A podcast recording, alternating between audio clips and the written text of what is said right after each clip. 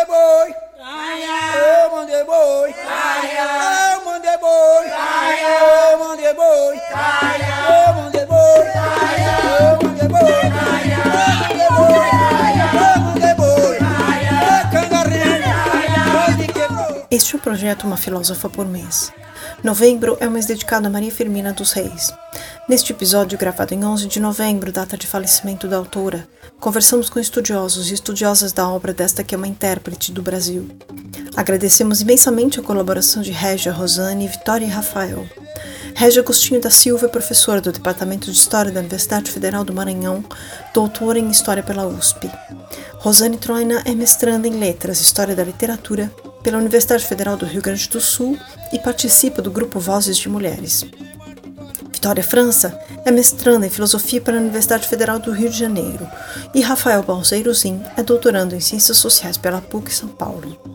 Convido você a conhecer Maria Firmina dos Reis. Acompanhe agora a segunda parte do nosso podcast.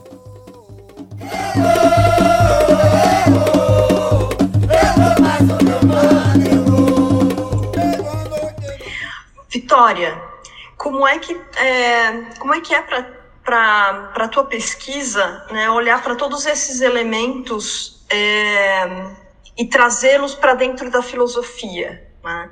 E, ao mesmo tempo, quer dizer, tu acho que tu pode responder um pouco essa questão já fazendo um, uma ponte com as dificuldades da nossa área em, em lidar com é, assuntos, temáticas, autores e autoras por um lado brasileiros e brasileiras, né? A gente tem um pouco de um pouco um pouco bastante de preconceito em relação à nossa própria ao nosso próprio país dentro da filosofia, né? E um, com autores e autoras que venham de áreas um pouco mais é, fronteiriças, né? Como é o caso da Maria Firmina dos Reis e a literatura.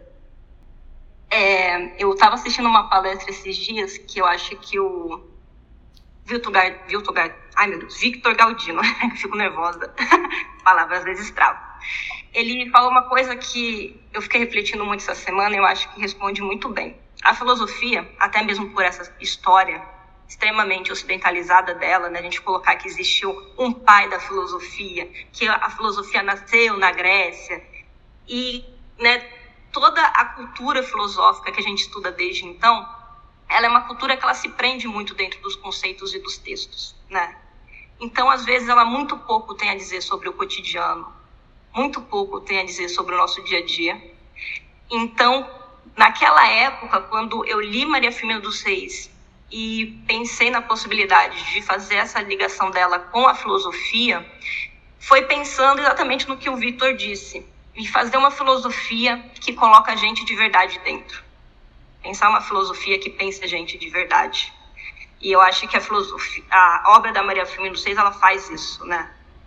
É, de uma maneira espetacular ela consegue fazer isso. Então, eu, como o Rafael estava dizendo, eu faço uma tentativa de implodir por dentro essa tradição.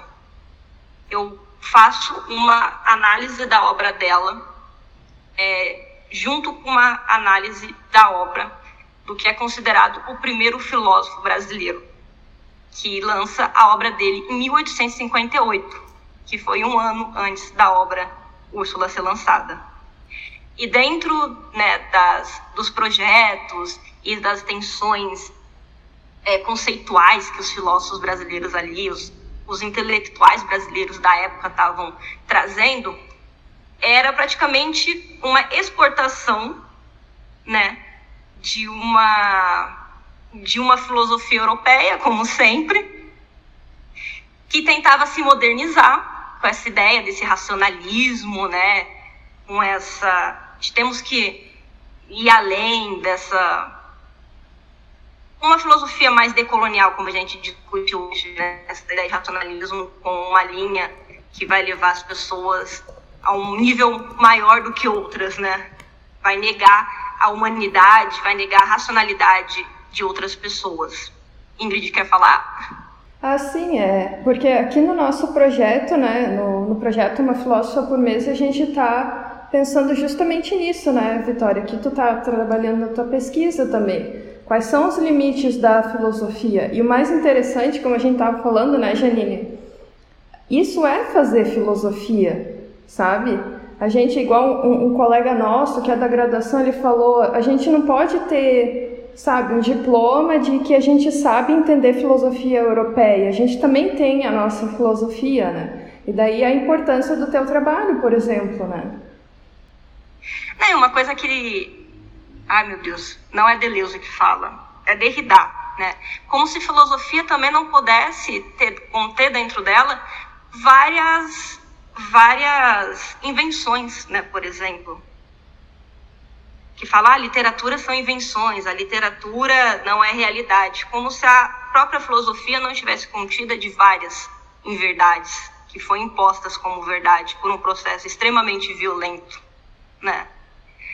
É, mas aí o que, que acontece? O que estava acontecendo na época, né? Principalmente com Gonçalves Magalhães. Ele é intitulado o pai da filosofia brasileira, porque segundo ali né, as fofocas, ele consegue romper com uma filosofia católica e uma filosofia é, aristotélica conimbricense, né, que é aquela filosofia bem religiosa, bem cristã, que acredita que a salvação do si, do espírito humano, vem através da conversão.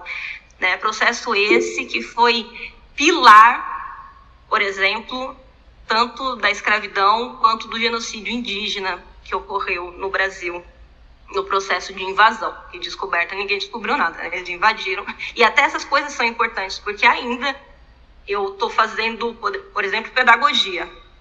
Eu ainda escuto dentro das escolas que foi descoberta do Brasil. Né?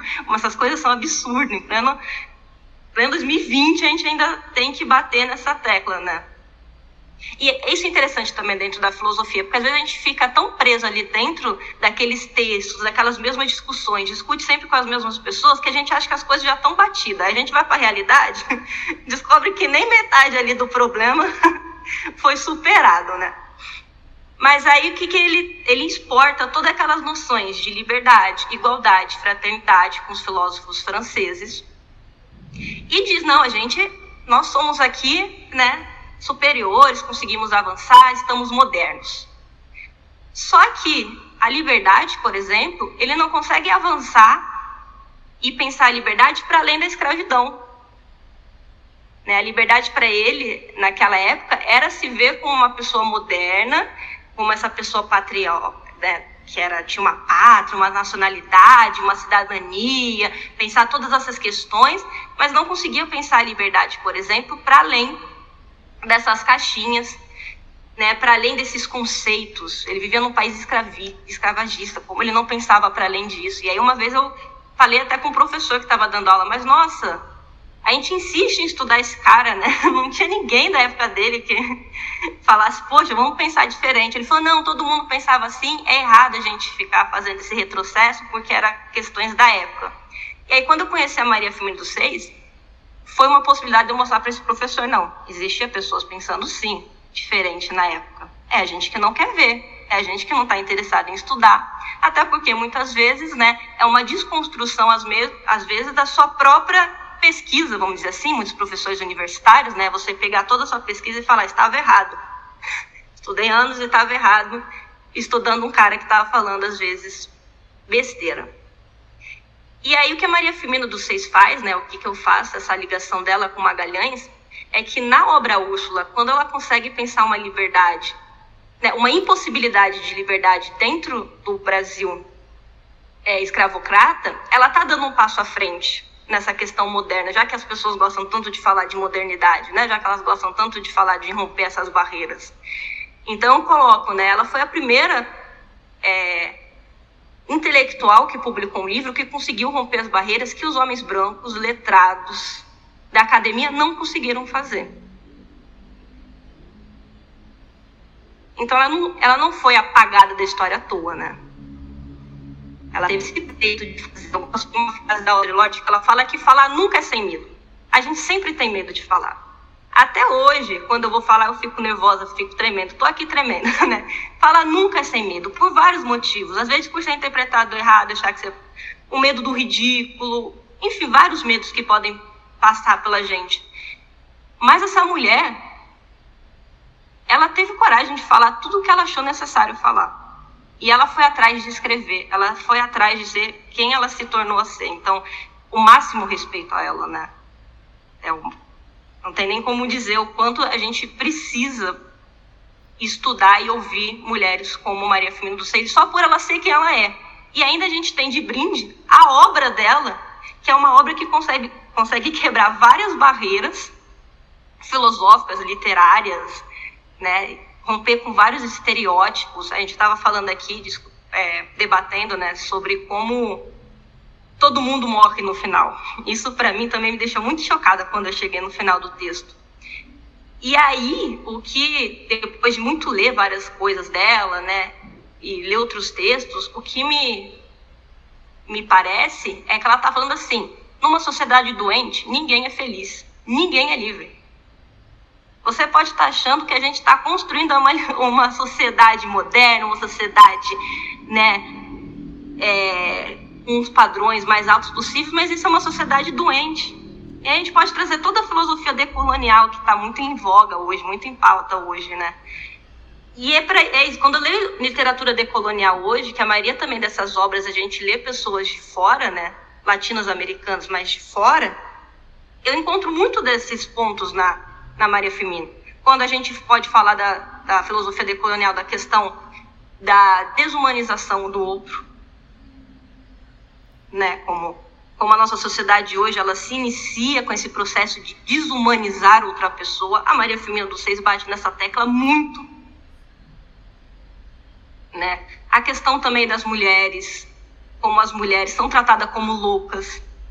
O fato das, das personagens dela principal ter ficado louca e depois morrer, isso é incrível, se a gente discutir a histeria, por exemplo, dentro da filosofia.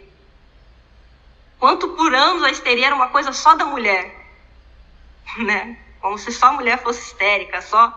Então todos esses processos, eles são que são discutidos hoje, a gente já encontra nela. E isso é muito interessante, né? Como ela conseguiu ir além de várias várias pautas. E hoje, né, eu escuto muito isso dos, dos meus colegas quando descobrem que eu estudo uma autora da literatura. Se a minha intenção é pontuá-la como filósofa. Ah, você quer pontuá-la como filósofa? E aí eu digo que nem é minha intenção fazer isso. Até porque se ela não quis se declarar filósofa, por exemplo, quem sou eu na fila do pão para poder fazer isso?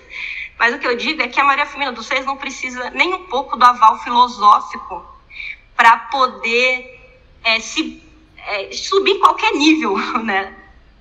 Mas a filosofia precisa da obra da Maria Firmina dos Reis para se repensar, para colocar pessoas para dentro. Não é à toa que vira e mexe a gente é atacado.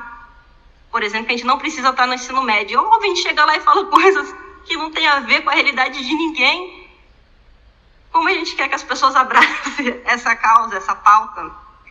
Então, basicamente, acho que é isso que eu tento fazer. Ah, é lindo. Eu estou emocionada porque, é, porque quer dizer, vai, vai, ao encontro de tudo aquilo que temos discutido no projeto o tempo inteiro, né? E evidentemente que a questão de por que é que, por exemplo, a gente está fechando o ano de uma, de, um, de uma filósofa por mês com Maria Firmina dos Reis, ela aparece, né? Tá, mas como assim? Mas ela é uma filósofa? A pergunta aparece, né? E uma das coisas que a gente tem discutido desde o começo, na verdade, é o fato de que estas mulheres nos possibilitam repensar o próprio conceito de filosofia. Então, isso que tu acabou de falar, Vitória, é muito interessante, muito importante e, e, muito emocionante, assim, também. Quer dizer, acho que tem um movimento aqui da nossa parte de que não só ele é receptivo a essa interdisciplinaridade, que é o, o que nós estamos fazendo agora nesse momento aqui, mas é também de contribuir para repensar um pouco essas margens entre essas áreas, como se houvesse aí entre elas uma hierarquia que ditasse para outro o que, que cabe dentro o que, que não cabe. Né? E nesse sentido eu queria ouvir também do Rafael o que, que, o que nas ciências sociais soou tão absurdo em termos de tratar a Maria Firmina dos Reis né, na, nas, ciências, é, nas ciências sociais. Né? É, e, talvez, quer dizer, nós tenhamos uma proximidade. É, existem os cânones literários, existem os cânones é, na história, e uma história que é escrita né, com o nome de homens, e enfim, é, é, é, não é uma exclusividade da filosofia, mas talvez algumas áreas, como a filosofia, as ciências sociais, ou até a ciência política e o direito, por exemplo, compartilham um pouco mais proximamente a, a dificuldade de aceitação né, de mulheres e de sujeitos outros, né? Então, mas o que exatamente, Rafael? Quais foram essas barreiras e quais foram essas ah, é, essas estranhezas, digamos assim? Então, olha, olha que curioso como a gente consegue imbricar todas essas falas que estão reunidas nessa conversa até aqui, né? Eu tinha comentado sobre esse volume expressivo de dissertações e teses que tem sobre a Firmina desenvolvidas no Brasil hoje. É curioso pensar que, do ponto de vista acadêmico, institucional, a primeira tese que é desenvolvida sobre a Firmina aconteceu, é, curiosamente, em São Paulo, foi feita pela professora Norma Teles, que é uma antropóloga. Então, se a gente pensar ciências sociais, quais são as três áreas tronco, né, do ponto de vista institucional hoje? É a ciência política, é a sociologia e a antropologia. A antropologia das três áreas é justamente a área do conhecimento que lida com a alteridade, com o outro, ou para a gente falar aqui num português bem claro, com o exótico, aquilo que está fora das nossas vistas, né? E é, é, sintomático pensar que a primeira reflexão de cunho acadêmico é, mais vultuosa sobre a Firmina se deu dentro da, da antropologia, feita por uma pesquisadora branca, de formação paulista, mas também muito embebida nesse, nessa perspectiva francesa, né? E aí, a partir de então, a gente começa a ver a Firmina sendo estudada em demais áreas, mas principalmente nas letras. E até agora, do que a gente tem mapeado, não tem nenhuma dissertação ou tese pronta na filosofia. Isso também é muito sintomático para a gente pensar. Porque de todas as áreas das humanidades, a filosofia, que seria o germe de todas as áreas, é a que mais tem resistência. E que resistência é essa? E quando a gente pensa, por exemplo, estamos reunindo aqui historiadores, sociólogos, filósofos, pessoal das letras, é, todas as humanidades, se a gente puder pensar dessa forma, né? Só que a sociologia e a história são áreas mais próximas. Por exemplo, a minha pesquisa no mestrado sobre a Firmina foi sobre trajetória intelectual, que está dentro da, da, de uma área irmã da história, que seria história das ideias. Então, trajetória intelectual, história das ideias, pensamento social, pensamento brasileiro, essas, todas essas áreas são áreas irmãs e tentam discutir justamente isso, como que determinada personalidade desenvolve o seu pensamento, ou então como determinada ideia, enquanto um pensamento estruturado, vai se espraiando para o conjunto da sociedade. É, o que, que eu fico pensando em termos de filosofia? Assim, né? A gente poderia explorar muito a Firmina na filosofia inclusive dialogando com filósofos contemporâneos. Por exemplo, uma fala que aparece toda vez que a gente vai conversar sobre produção intelectual, artística, de autoria feminina, são sempre esses termos utilizados como adjetivos, né? A Rosane falou aqui, a Vitória falou aqui de apagamento, de silenciamento. Mas se a gente for dialogar com Foucault, por exemplo, a gente pode pensar em cinco estruturas que a gente pode chamar de, usando o termo Foucaultiano, que é é, formas de indigenciação, de dispositivos de indigenciação, mecanismos de indigenciação. O que, que seria indigenciação? É basicamente transformar determinada personalidade em indigente, alguém que não existe, que deixa de ser gente, que perde a sua identidade. E aqui tem cinco elementos que eu gosto sempre de lembrar, né? A ideia de apagamento, que pressupõe um fazer sumir os registros escritos, a criação. Apagar algo tem a ver com é, com, com, tirar esse algo do, do, seu registro tátil, né? A ideia de silenciamento. Então, no caso da Firmina, você apaga os registros escritos, você silencia a voz, mas ao mesmo tempo tem a ideia de esquecimento, que envolve a noção de memória, tem a ideia de invisibilização, que tem a ver com a própria imagem. A Firmina até hoje não tem uma fotografia, um retrato para a gente identificar quem é essa pessoa da qual a gente está falando, quem é essa pessoa com quem a gente dialoga nas, nas nossas pesquisas. Ela não tem um rosto. E, por fim, tem a ideia de interdição, né, que não chegou a acontecer com a Firmina, mas aconteceu com muitas mulheres ao longo da história da arte, da história da filosofia. A interdição ela diz respeito diretamente ao corpo. Você está proibida de chegar presencialmente em determinado aspecto. Por exemplo, a Firmina, no tempo que ela escreveu, a atividade política era uma atividade necessariamente voltada para o universo masculino, porque era tida como uma atividade pública. Isso aqui a gente sabe, né? A literatura também era vista como uma atividade pública. Então ela foi audaciosa, para não usar essa expressão que é muito corrente. Né? Ela não foi à frente do seu tempo, ela foi alguém do seu tempo que foi muito audaciosa e conseguiu romper uma série de barreiras. Mas eu fico pensando também nessas aproximações, assim, como que a gente pode fazer dialogar a literatura com é, a filosofia, por exemplo? E a gente sabe que a estética e a política são duas áreas da própria filosofia. Então, se a literatura pertence à estética e as relações de poder que estão narradas ali podem ser estudadas do ponto de vista da política, mais do que se justifica o interesse da filosofia por esse tipo de estudo. E aí, só para fechar, é, eu tive uma disciplina no, no mestrado com o meu professor é, que me orientou no mestrado, o professor Miguel Chaya, ele é um dos grandes teóricos da relação entre arte e política no Brasil pela perspectiva da ciência política, né? Mas também dialogando o tempo todo com a filosofia política e com a filosofia estética. E o Miguel deu para a gente no mestrado uma disciplina que eu não lembro o nome agora, mas que tratava das aproximações e dos distanciamentos na relação entre arte e política, só que ele inverteu a perspectiva. Ao invés da gente estudar teoria política estruturada, para analisar a obra de Shakespeare, o curso era todo sobre Shakespeare, a gente foi, passou o curso inteiro estudando Shakespeare, e a partir da leitura de Shakespeare a gente dialogava o pensamento político sensível, contido na obra shakespeariana, em diálogo com a teoria política estruturada. E o Miguel ia cotejando em que momentos o, Shakespeare dialogava com Maquiavel, em que momentos ele dialogava com Montaigne, em que momentos ele dialogava com Lavoisier é, e demais autores da filosofia política clássica, né? E essa ideia, eu acho ela muito interessante porque o Miguel vai tirar do Jacques Rancière, num livrinho dele, um ensaio bem curtinho que chama A Partilha do Sensível. Uma das coisas da filosofia contemporânea, se a gente puder colocar nessa caixinha, que eu acho mais interessantes para a gente pensar justamente essa aproximação entre arte, literatura especificamente, e a filosofia. E essa ideia de partilha do sensível pressupõe justamente a provocação que o Miguel fazia.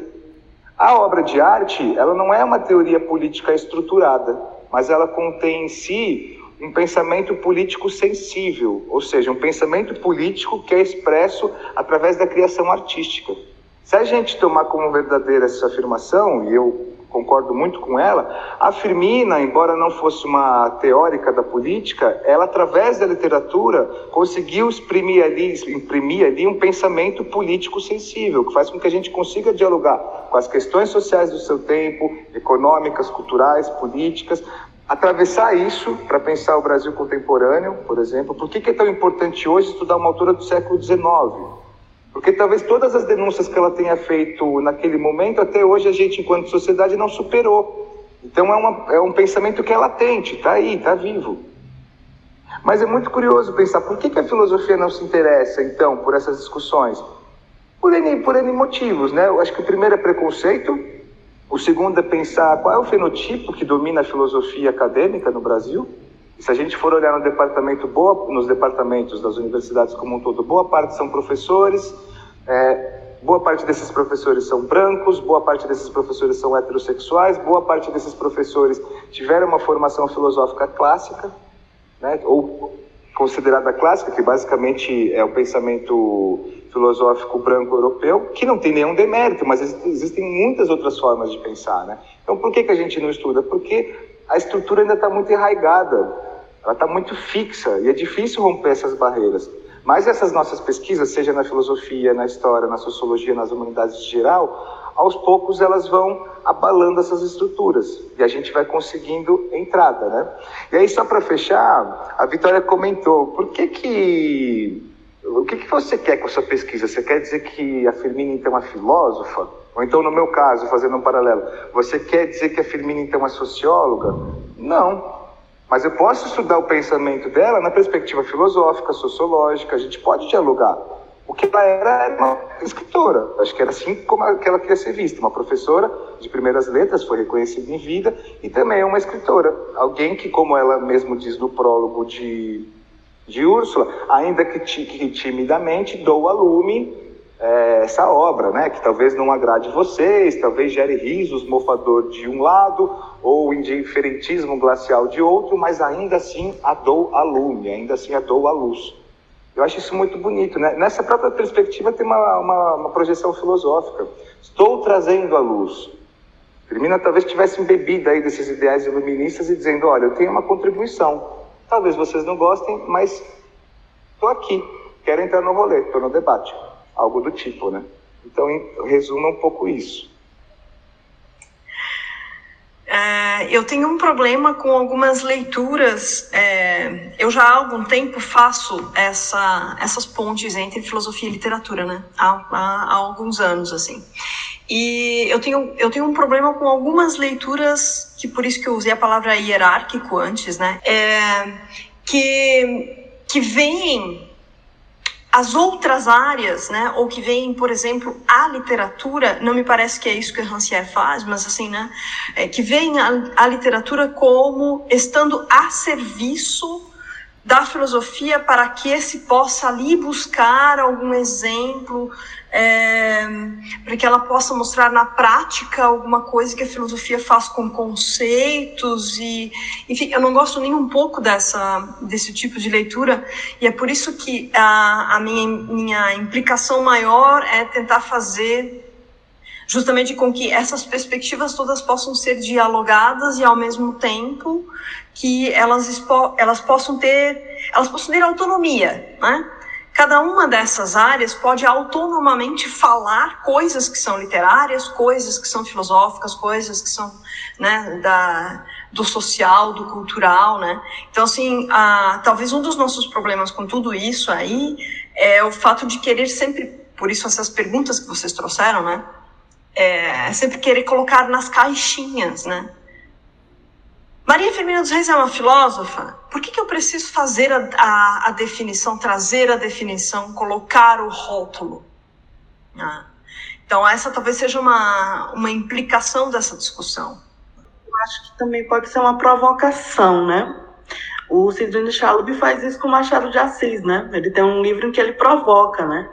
O título é Machado de Assis Historiador né, para provocar os historiadores e para provocar os críticos literários. Eu gosto disso, eu gosto dessas provocações. Né? Por que não Maria Firmina filósofa? Né? Para levar o debate, né? para que as pessoas respondam. Né? Para que as pessoas, porque de repente muita gente é, fala pelos corredores, né? mas não tem coragem de mostrar a cara, de dizer por que motivos não considera, primeiro, não considera o texto bom, não considera a literatura, não considera que tem alguma contribuição, né? O brasileiro tem preconceito de ter preconceito, e a academia também, né? a academia tem um discurso muito da universalização, né, de ser universalizante, mas ela não é universalizante, né? Ela tem pretensões, né? E tem, só complementando a professora Régia, é, tem uma outra pesquisadora que não estuda a, a Firmina, mas ela estuda a Carolina Maria de Jesus, que é a Rafaela Fernandes, que está atualmente na UFRJ, desenvolvendo um trabalho bem bacana na Universidade das Quebradas e tal. E nessas conversas, a, a Régia, inclusive, publicou um artigo com a Rafaela, pensando tanto a Firmina quanto a Carolina como intérpretes do Brasil. Porque essa, essa, essa, discussão sobre os intérpretes do Brasil, ela, ela, é muito cara às ciências sociais como à história, né? A história e as ciências sociais são áreas irmãs. E quando a gente fazia essa discussão lá no início, era justamente para forçar a discussão. Que falava assim, quem vocês pensam para dizer que uma escritora favelada do século XX, uma escritora esquecida do século XIX, são intérpretes do Brasil? Ambas foram acusadas de não, de não ser autoras das suas próprias obras.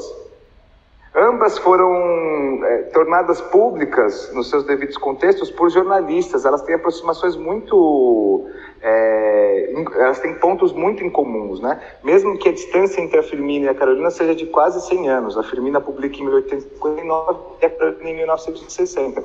Mas quando do ponto de vista da história, das ciências sociais, a gente fala, ó, Maria Firmina dos Reis, Carolina Maria de Jesus, entre outras possibilidades, são sim intérpretes do Brasil. E a gente justifica isso é, dialoga com a literatura e consegue propor uma leitura a partir dessa perspectiva, muita gente vai olhar para né, para essa nossa perspectiva e falar assim: ah, que bobagem, vocês estão forçando.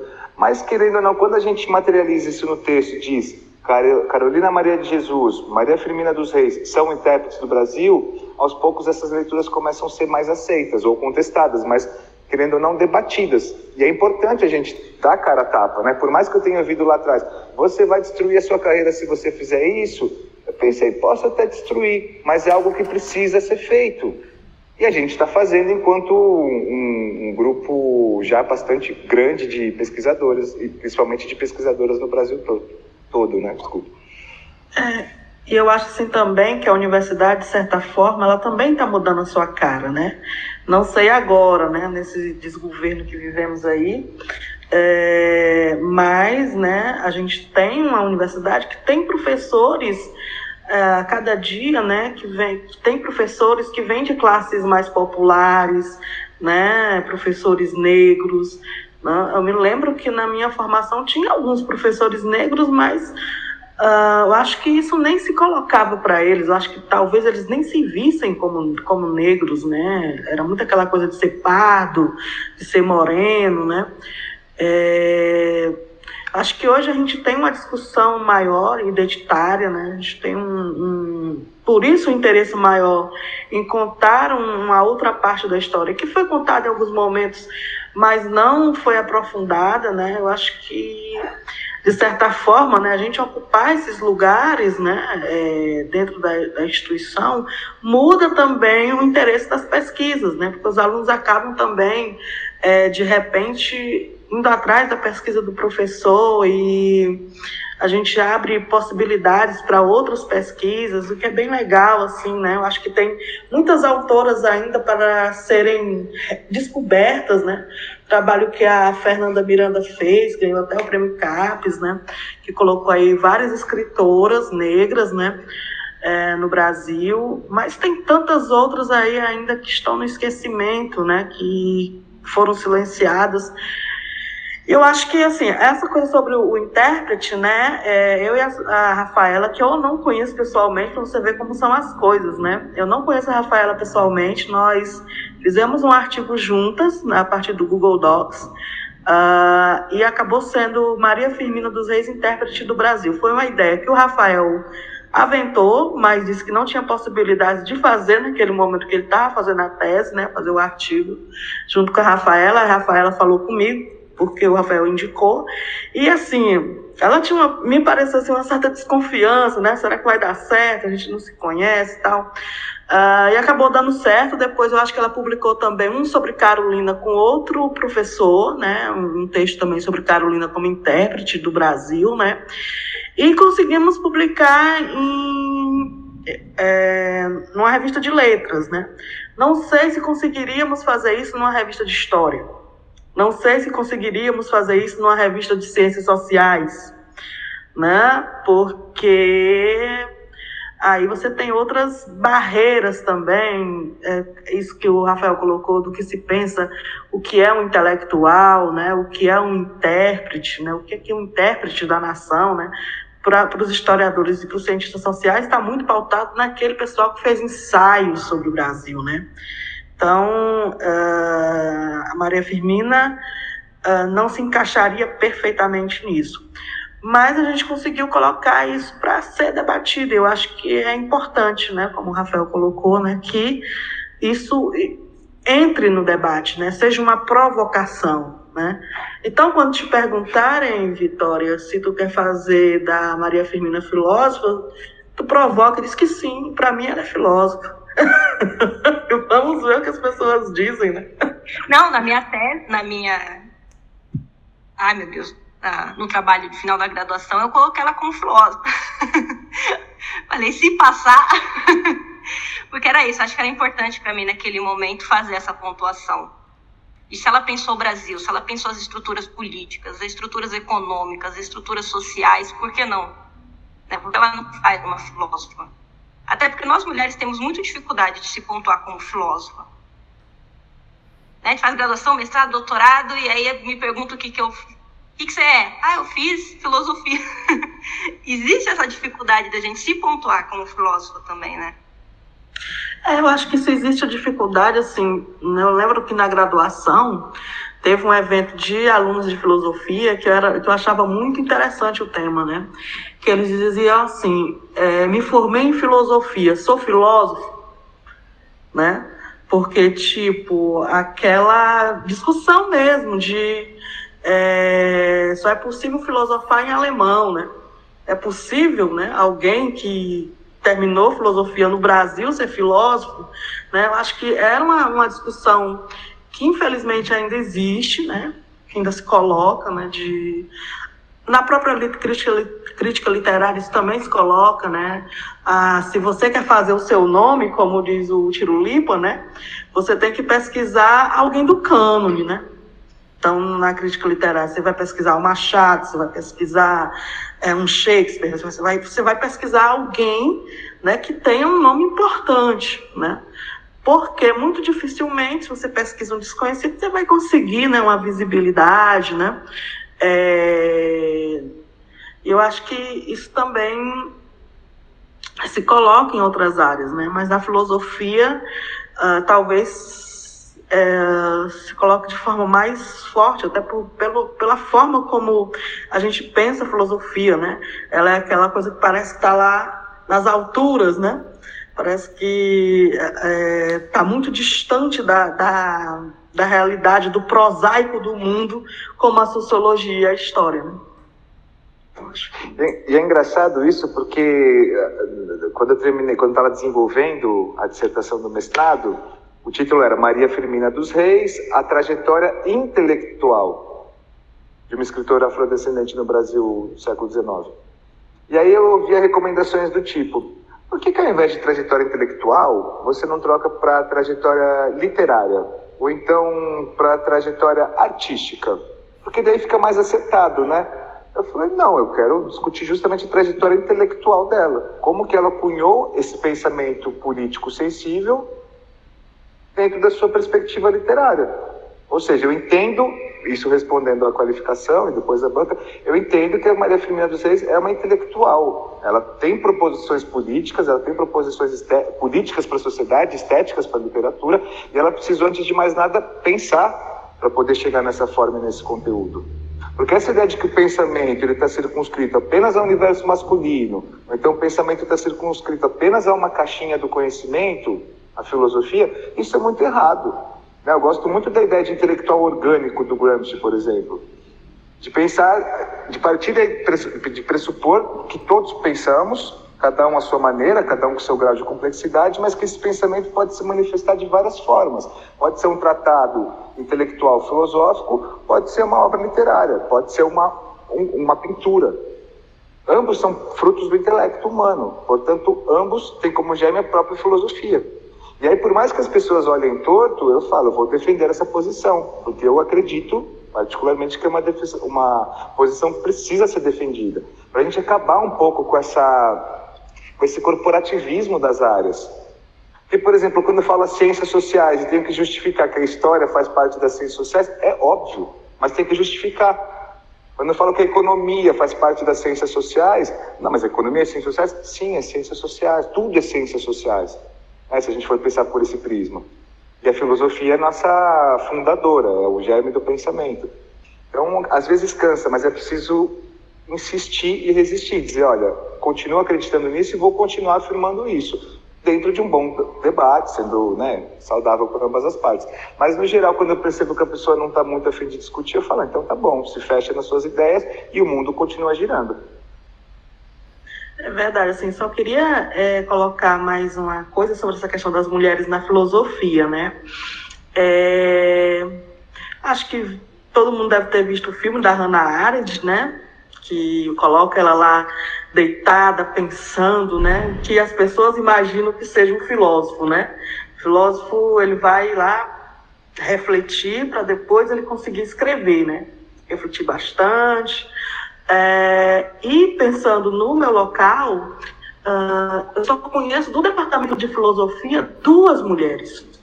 Eu acho que o departamento inteiro é, na sua maioria, masculino. O de história é um pouco dividido, né? Mas da filosofia só tem, eu só conheço duas professoras aqui na UFMA de São Luís. Né? É, por isso que o projeto de vocês é muito interessante, uma filósofa por mês, né? Porque a gente, quando pensa em filosofia ah, no Brasil, no máximo, deixa eu ver, como de mulher, eu acho que eu só consigo lembrar da Marilena Chauí. Só. Né? Agora que estou conhecendo vocês aqui, que também estudam, né? que também são professoras né? de filosofia. Mas é uma área ainda muito marcada pelo mundo masculino. Né?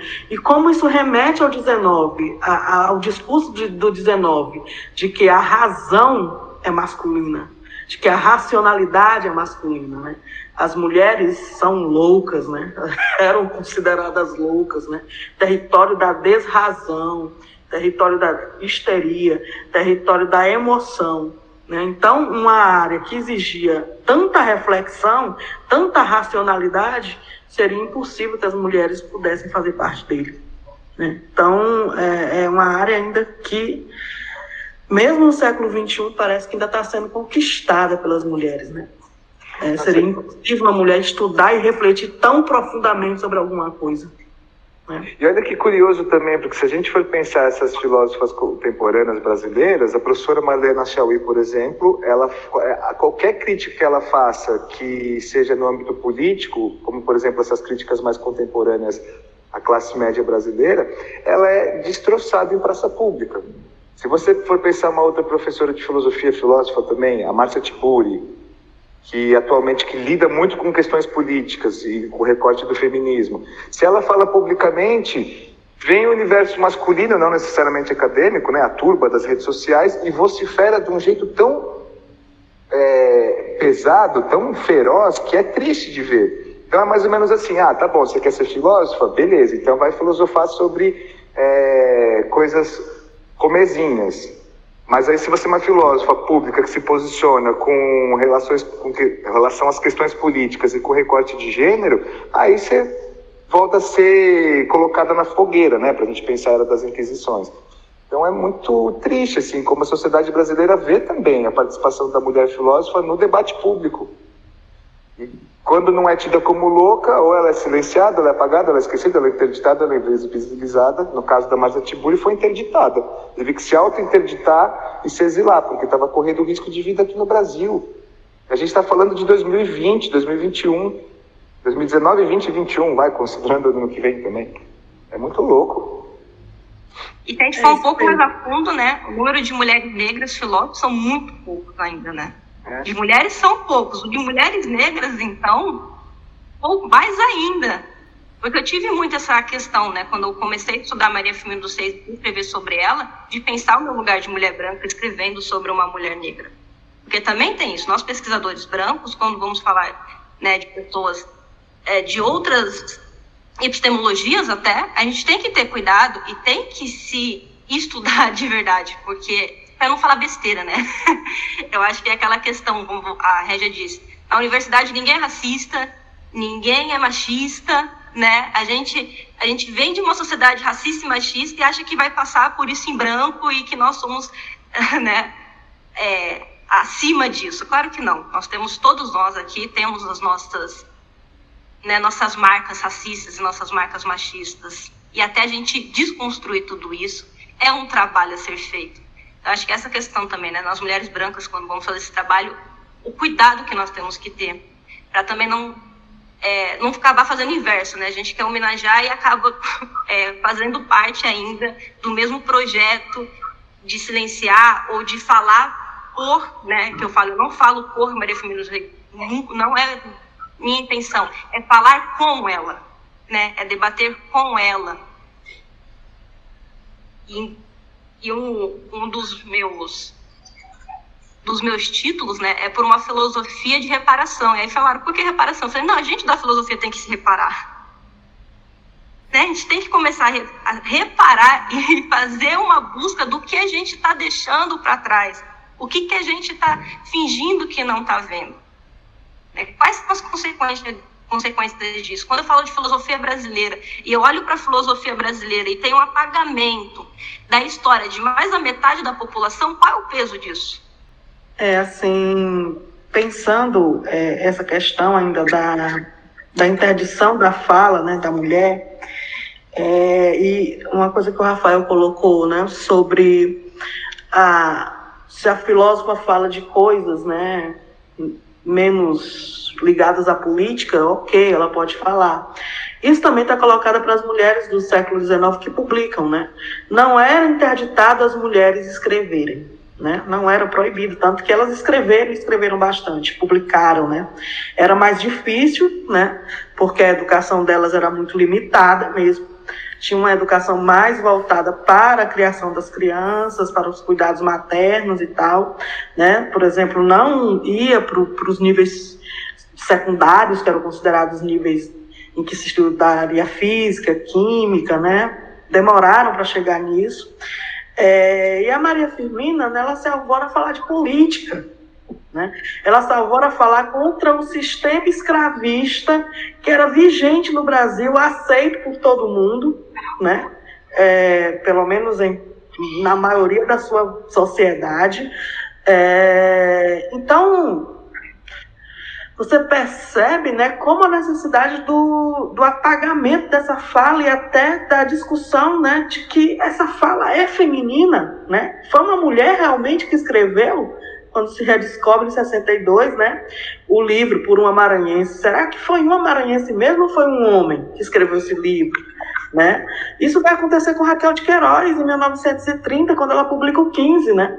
O Graciliano Ramos diz que demorou a aceitar que aquele livro foi escrito por uma mulher, que não era possível, a linguagem era direta, a linguagem era dura, a linguagem era racional demais para ser um texto feminino. Para ser um texto que eles consideravam feminino, porque mulher devia falar de amor, mulher devia falar de criação de filhos, mulher devia falar de emoção, e não sobre um assunto como a seca, né? sobre um assunto tão sério, sobre um assunto, sobre, uma, no caso da Maria Firmina, contra a escravidão. Né? Então, invisibilizá-las, né? Dizer, ou negar, né? Ou dizer, não, não é, não pode ter sido uma mulher. Né? Foi alguém que escreveu por ela. Tem um conceito que eu gosto muito da Tere Carneiro, que é o epistemicídio, né? Ela fala que essa racionalidade é, masculina e branca, ela foi construída, o pilar dela foi o apagamento do conhecimento do, de, dos outros corpos, né? Desses corpos que não são considerados humanos. Então é, é bem pesado, né? É um processo muito violento. E tem uma coisa que eu costumo dizer. Quer falar, Rosana? Desculpa. Eu ia dizer que o quão grandiosa é a escrita da Maria Firmina, né? Que a gente está aqui discutindo. Uh, onde que ela se encaixa, na verdade, só que ela se encaixa em todos, em todas as áreas, né? Ela se encaixa onde a gente conseguir colocá-la, né? Onde a gente conseguir dar uh, a, a, a, a visibilidade para ela. Quer dizer, Uh, eu, eu é, um dia desse que eu estava escrevendo um artigo já não era mais sobre Úrsula, era sobre uh, os poemas da Maria Firmina. Eu trouxe um olhar que depois eu fiquei pensando, não, primeiro eu vou conversar com a minha orientadora. Uh, eu, pensei, eu fui ler os, o, o, e analisar os poemas da Firmina e senti um, um, um, assim, que eu poderia fazer fazer uma discussão diferente sobre gênero ali dentro. Porque uh, eu pensei assim, ah, vou, vou, falar dos poemas da Maria Firmina na visão da homossexualidade feminina. Eu comecei a escrever. Aí começou a me bater aquela angústia, né? Aí eu fui conversei com a minha orientadora, ela disse, Zane, perfeito, maravilhoso, né? Porque uh, eu já eu, eu li vários poemas, aliás, eu já li todos os poemas do, do, do, Cantos à Beira-Mar da Firmina, de vários olhares, assim, né? Mas não com esse olhar da, da, da questão da, da, homossexualidade feminina, né? E, e, eu me encontrei tanto ali dentro porque, na verdade, eu como mãe da diversidade, eu enxerguei ali dentro essa questão da homossexualidade, né? Então, é, rendeu um texto maravilhoso, tá? guardadinho, ele está dormindo ainda, né? mas eu, eu, eu, eu, pretendo colocar ele, né? lume, vamos dizer assim, vamos a, a, a, a, a fraseando a Maria Firmina, vou trazer ele a lume um dia, né? Que na verdade a gente está vivendo, o, o, nosso país está assim, uma espécie de porão a céu aberto, né? conceitos, todo tipo de, de violência possível. Então a gente tem que tomar até esse cuidado. Eu entendo que às vezes a gente pode ser questionada, como a Vitória falou, né? a gente pode ser questionada como mulher branca. Fiz escrever sobre um, uma temática dessa, né? E ainda dizendo assim, a, a Maria Firmina não está aí para se defender. Tipo, já ouvi isso, né? Então é, é uma responsabilidade muito grande, né? Uh, da gente, quando pesquisador, falar de certos assuntos e escrever e colocar os, as, essas, esses escritores, essas escritoras dentro dessas, dessas temáticas, né? Mas Maria Firmina é grandiosa, né? E a gente consegue fazer isso com a escrita dela. E olha que curioso, Rosane, a, em 2017 ou 2018 saiu um livro, um compêndio poético, eu esqueci o nome das duas organizadoras agora, mas chama Poesia Gay Brasileira. E nesse livro, entre vários autores e autoras que tem ali, aparece uma poesia da Firmina, que é, é, um, é uma poesia que chama A Uma Amiga, né? É, eu achei muito curioso na época, porque foi a primeira vez que eu tinha pelo menos eu, que, que eu vi a Firmina aparecendo num livro de poesia gay brasileira. Nossa, mas eu nunca li a Firmina por essa perspectiva, né? Talvez por conta justamente desse lugar de fala. Sou um homem branco, heterossexual, e essas questões não tenham me chamado a atenção. Mas achei curioso as possíveis leituras da obra. Então, assim como você está interessada e, e discutir orientação sexual, gênero, talvez, dentro da poesia da Firmina, ela já foi considerada por uma das antologias como poesia gay. Eu achei bem curioso, né? Pois é, olha só que maravilhoso, né? Então, é, eu, eu, falei também sobre é, um poema que ela escreveu para uma amiga, que tem muito disso nas dedicar a uma amiga, né? Uh, e, e o, o poema Ela também traz isso muito forte na minha visão, né, como pesquisadora. Então, por isso que eu me interessei em escrever. Muito bom. Vou procurar esse livro, Rafael. Obrigado pela indicação. Vou procurar. E tem uma coisa que eu costumo dizer com relação à obra da Firmina, é que, principalmente o romance Úrsula, quando ele é publicado, a obra em si ela é muito perigosa ela é muito perigosa, porque a Firmina ela tenta abalar ali, ainda que de modo sutil, porque era, um primeiro, era o primeiro experimento, ela tenta abalar justamente essas estruturas. Era uma obra de cunho anti-escravista, que denunciava a instituição escravidão, ela era uma obra que tinha uma preocupação com as mulheres, embora não formulasse a reivindicação por direitos de modo mais explícito, né? E era uma obra perigosa.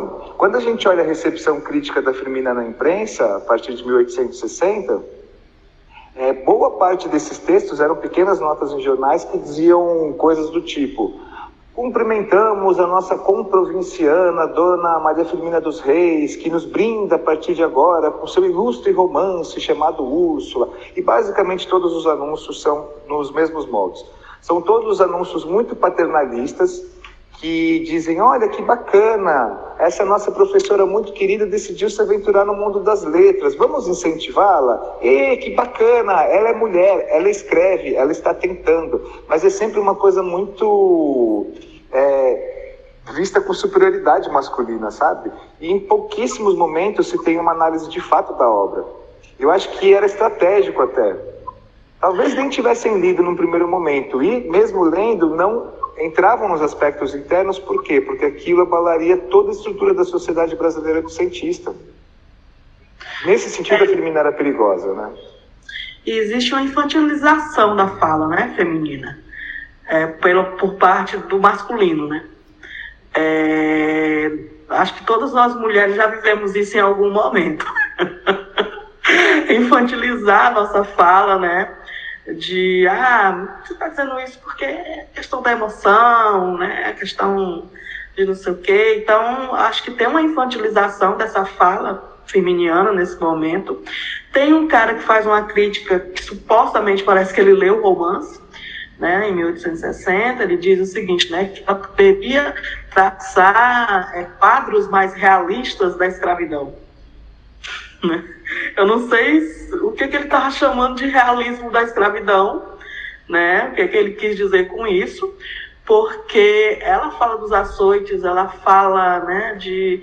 Talvez ele entenda que aquilo não fosse a realidade da escravidão do Maranhão, né?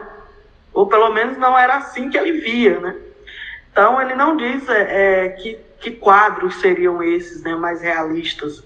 E está pedindo isso para uma escritora romântica, né? Até estranho, uma escritora marcadamente no romantismo, em que a coisa da idealização ela, é, ela faz parte né, do, do período, até do, da forma que os jornalistas escrevem. Né? É muito, muito interessante essa, essa crítica que parece que leu o romance. Né? E é sempre uma condescendência, né? a gente está deixando você falar, né? a gente está deixando você dizer, você publicar. Nós permitimos, né? deixa, deixa o menino brincar. Deixa a menina brincar aí de escritora, né? Não faz mal. Ela não está prejudicando ninguém. Mas a gente não vai falar sobre o livro dela e nem sobre o ponto crucial que ela toca, que é a luta contra a escravidão. Se vocês quiserem falar mais alguma coisa para finalizar, ou tem alguma coisa que ficou por falar, né, que, que é, eu sabia que aquelas questões elas não elas só eram necessárias para a gente começar a conversar. E mas se vocês quiserem complementar alguma coisa sobre a própria obra eu só quero agradecer ao convite né? Acho que eu esqueci de agradecer dessa mania de querer tanto falar que fico me atropelando né? Nessas coisas que devem fazer parte do não só pelo ritual mas porque acho importante né? Agradecer o convite de fazer parte desse podcast, dessa homenagem à Maria Firmina, não só homenagem, mas uma reflexão né, sobre as ideias dela, é, porque essa coisa de homenagem infantiliza também, parece que está só homenageando, né, mas é uma reflexão, né, é, trazer é, ela de novo para o debate, né? E eu acho que isso é muito rico, muito legal, muito importante num dia tão legal hoje para mim que a Maria Firmina ganhou, enfim, uma estátua na cidade que ela viveu a vida toda, né? E quando eu cheguei lá para pesquisar, como eu falei, era uma tristeza para mim e tá lá na minha tese, porque cheguei, as pessoas conheciam Maria Firmina, mas a casa que ela tinha morado só tinha a placa e tinha se transformado numa loja de móveis, né? É, o cemitério não tinha o o túmulo dela não tinha identificação, disseram que tinha uma placa, mas tinha sido roubada. Não havia um livro nas bibliotecas públicas da cidade de Maria Firmina ou sobre ela. Não tinha estátua, não tinha nada. Então, eu acho que hoje, depois de tanto tempo, depois de ela fazer sucesso fora, né? Como o bom filho do interior, né? Que faz sucesso na capital, ela recebeu uma estátua, né? Que mesmo que a gente não tenha ainda a imagem dela, mas pelo menos simbolicamente ela está lá e as pessoas estão dando importância, né? Essa é a terra que Maria dos Reis viveu a vida inteira, né? Que é Guimarães. É isso, queria agradecer a Ingrid, a Janine Sadley, né, a Rosânia, a Vitória, o Rafael, uh, pela essa oportunidade, né, de estar aqui e de falar sobre essa grande escritora, essa grande mulher que foi e que é Maria Firmina, né. Ótimo, obrigada. Quer falar, é, Vitória? Quero, querer também agradecer. Inclusive, é um, uma honra enorme para mim estar aqui, porque eu meio que sou fruto desse boom né, que deu da Maria Firmina nos últimos anos. E só estou aqui, só consigo fazer esse trabalho porque eu leio muito vocês, eu leio muito a Régia, eu leio muito o Rafael. Então é uma honra mesmo, assim, estar aqui com vocês. muito obrigada por mais essa troca. obrigada pelo convite também. Rafael, Rosane. Gente, eu também é, me sinto muito honrada em estar aqui mesmo que virtualmente. Vocês estão aqui dentro da minha casa, que honra. uh, também quero dizer a professora Régia que eu leio muito, né? O, Rafael, vocês são assim, nossa, meus referenciais. Então, agradeço muito a Ingrid, que eu conheci no curso, as pensadoras. Muito obrigado, Ingrid. Um prazer te conhecer aqui. A, a professora Janine, né? muito obrigado. Eu acho que realçar essa, essa escrita da, da Maria Firmina, assim, uh, nos alenta, nos, né, nos uh, faga nosso coração, né? Porque é tão necessária né? Chega desses muros, né? Parafraseando aqui a Djamila, né? Chega de muros, né? A gente precisa de pontes, né? Então é isso que a gente está fazendo. A gente está criando pontes, a gente está crescendo. E eu também fa faço parte desse boom, assim, com a Vitória. Mesmo eu tendo já uma idade avançada, né? Mas, assim, eu acho que nunca é tarde para nada. A Maria Firmina, ela, ela me ensinou muito, muito, muito. E me ensina a cada dia né? assim como a, a escrita de vocês. De Regis Nunca é tarde... Rafael. Muito obrigada. Nunca é tarde para Maria Firmina dos Reis, no caso, né? Muito bem. É, bom, pessoal, quero, em primeiro lugar, antes de agradecer o convite e esse nosso bate-papo, quero parabenizar a professora Janine, a Ingrid, por vocês trocarem, tocarem esse projeto que é fundamental. Uma filósofa por mês. Uma filósofa por mês sendo debatida em formato de podcast, é, partindo da academia, mas se espraiando para o conjunto da sociedade. É muito comum a gente falar no termo resistência, mas eu acho que vocês não estão resistindo, eu acho que vocês estão num outro patamar, vocês estão propondo, vocês estão criando, vocês estão fazendo circular esse conhecimento que ficou por tanto tempo apagado, invisibilizado, esquecido, no limite interditado, né? E isso é fundamental. E principalmente pela criatividade, de conseguir aproximar essas áreas todas, trazer a Firmina para ser discutida no âmbito da filosofia, em diálogo com a história, com as letras, com as ciências sociais de modo mais amplo, e nesse grande caldeirão aqui nosso, né, de possibilidades. Achei muito bacana, estou muito contente. É, é, um prazer poder dividir esse espaço com a professora Régia, com a Rosane, com a Vitória, pessoas que estão aí no nosso círculo de interesses, de amizade, de prospecções de mundo. E eu acho que o meu recado final seria o que a Firmina gostaria de dizer para o mundo contemporâneo, né? Leiam as minhas obras. Eu escrevi, se eu escrevi é porque eu queria ser lida. Então, para quem não teve oportunidade, embora a gente tenha dado vários spoilers aqui ao longo da nossa conversa, leiam Maria Firmina dos Reis, se apropriem da proposição estética dela, da, do pensamento dela, da maneira como ela enxergava o mundo e das ideias que ela tentou legar para a gente, né? É uma escritora muito importante, ela é um dos principais patrimônios da cultura brasileira e, infelizmente, ainda muito pouco conhecida pelo conjunto da nossa população.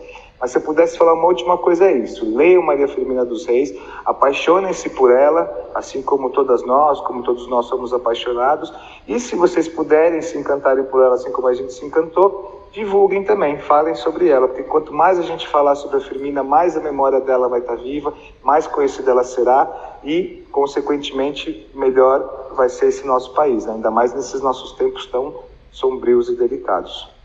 E é isso. Muito obrigado mais uma vez. Estamos juntos. Eu mandei boi. Eu mandei boi. Eu mandei boi. Eu mandei boi. Eu mandei boi. Eu mandei boi.